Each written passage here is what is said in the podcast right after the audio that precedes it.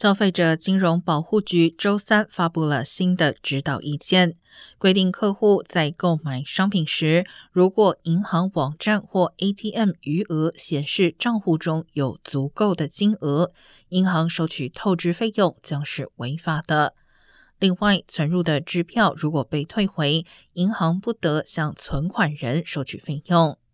白宫在声明中表示，取消这两项银行费用，每年将为消费者节省超过十亿元，同时将持续推动银行降低透支和其他与余额不足有关的费用。预计今年的透支费用将比二零一九年下降百分之二十。